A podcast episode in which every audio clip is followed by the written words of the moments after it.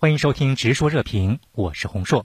菅义伟呢，正式成为了日本的第九十九任首相。根据您的观察，日本国民对他是怎么看的？菅义伟在当前比较沉闷的日本社会里面，投下了一个所谓的日本梦。像我这种贫下中农出身的人，也可以做首相。呃，这在日本的宪政史上，可能是相对来说比较少的。菅义伟呢，他不只是一个形象上的改变，嗯，我们可以从他这个呃过去将近八年中的实干的经历来看，就是他在安倍内阁，他究竟是一个呃对。安倍言听计从的人，还是一个掌握实权的人？看一下安倍那个，他有五大国家战略本部，最高决策机构，比如海洋综合海洋政策本部、宇宙开发利用战略本部这两个本部呢，安倍是做本部长的。其余的三个网络安全战略本部，菅义伟是做本部长的。还有经济协作基础设施战略会议、加强海上保安体制相关内阁成员会议。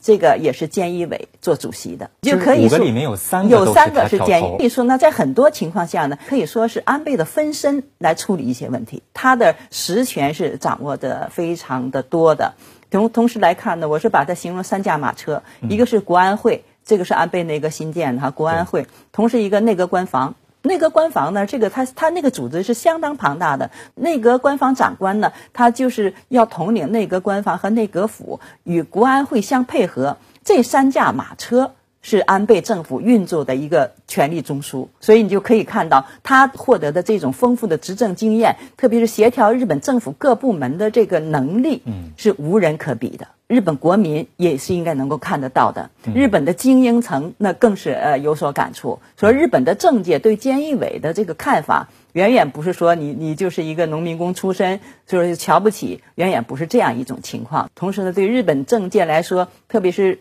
广大日本国民，经过这个十年十项这样一个动政治动荡时期，有这样一个能够稳定的交权。无缝对接的这样一个新政权的诞生，应该来说是符合大多数人的利益的。嗯，那您觉得在一个月之后，他会呃重新的解散议会，然后让呃全体的国民来投，会采用这样的方式吗？关于解散这一说呢，最早是麻生提出来的。当时的特定的环境是什么呢？就是他的未来的党的这个几个关键的职位还没分配好，实际上是对这个菅义伟施加一种压力。嗯，比如说我的派系的人如果不占有关键位置的话，那么对我我这派不利，那你就趁早解散，赶快这个争得这个广大国民的支持啊，甚至问政于民啊等等，把这个道理搬出来。那么现在来看，最早表明支持菅义伟呃当选新总裁的这五大派系都得到了相应的位置。嗯就是他们这些大佬们已经满意了，就不存在这个问题了。呃，解散、重新大选这种劳民伤财的问题，对于这个新内阁而言不是首选；对于广大日本国民来说，这个也不是所希望的一些东西。其实都说这个菅义伟上台之后有三件事是摆在他面前非常紧迫的，呃，一个就是新冠疫情，再有一个就是日本的经济，还有一个就是东京的奥运会，到底明年怎么办啊？这个问题，那您觉得对于他来讲最棘手的是什么？我觉得这三个问题其实就是一个问题，其实是一个问题，只要能把疫情有效的控制住，那么经济。呃，复苏的可能性就会增大。东京奥运会，呃，在二零二一年，现在来看就是如期举行了哈。特别是在秋冬季节，如果说新冠疫苗能够上市的话，呃，可能提振日本经济，至少从这个信心上来说，能够给日本国民注入一些呃正能量。从这个角度上来说，我觉得菅义伟可能不一定说他应该是一个过渡性质的，说不定可以把这个劣势转化成优势。好，今天的内容就讨论到这里，感谢您的收听，我们下期再见。